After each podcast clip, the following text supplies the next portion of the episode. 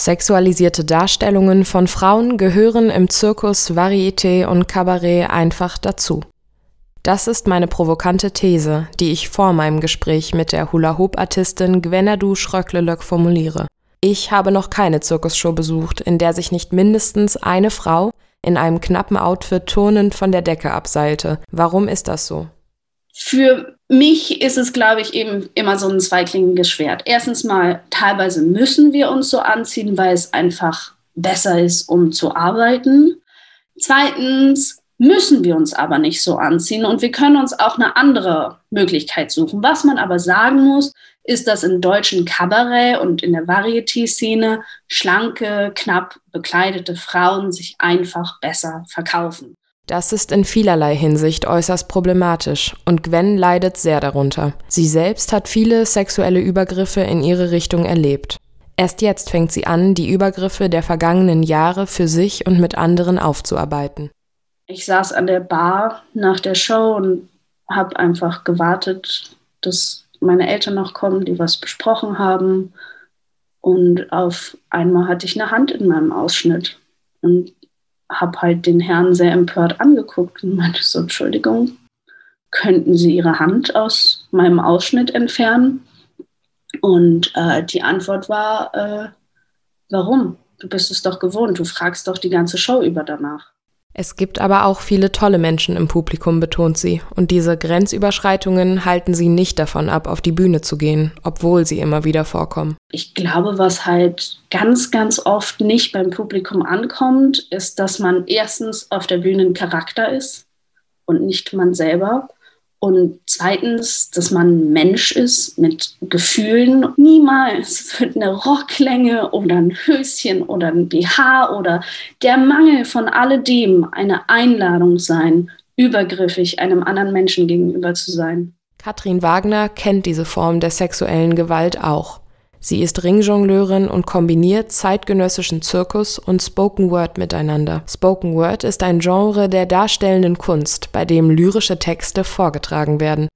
Ihr neues Solostück I Was Told ist auch der Grund, warum sie mit dem Poetry Slam angefangen hat.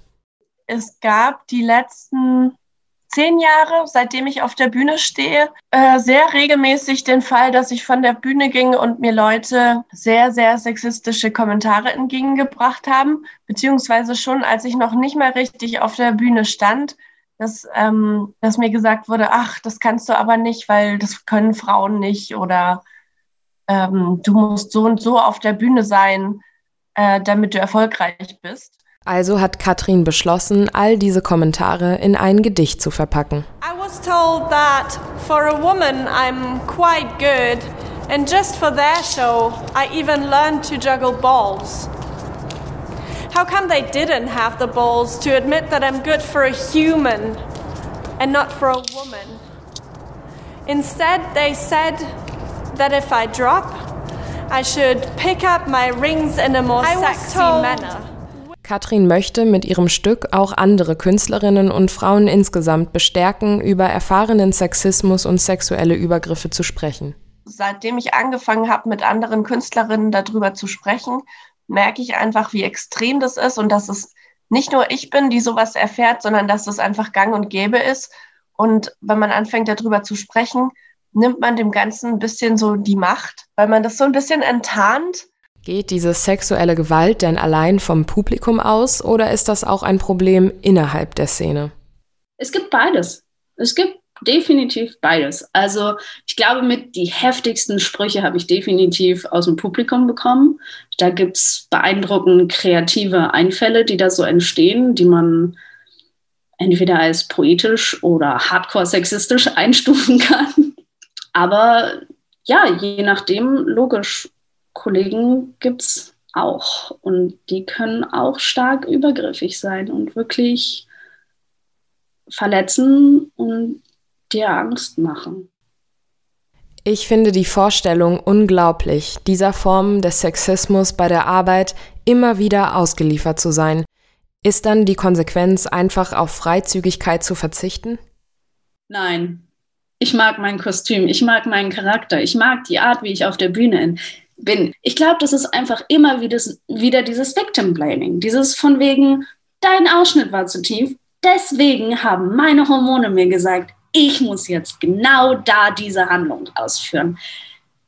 Nein, nein, deine Jeans sieht auch geil aus. Trotz allem fasse ich dir nicht an den Hintern. Die sexualisierte Darstellung von Frauen gehört im Zirkus, Varieté und Kabarett einfach dazu. Und solange die Künstlerinnen selbst darüber entscheiden, sollte das auch kein Problem darstellen. Auch wenn sich eine Künstlerin dazu entscheidet, auf der Bühne ein freizügiges Outfit zu tragen, legitimiert es weder Sexismus noch Übergriffigkeit. Kein Ausschnitt, egal wie tief, und kein Kleid, egal wie eng, wird jemals eine Einladung sein, ganz egal ob auf der Bühne oder im Alltag.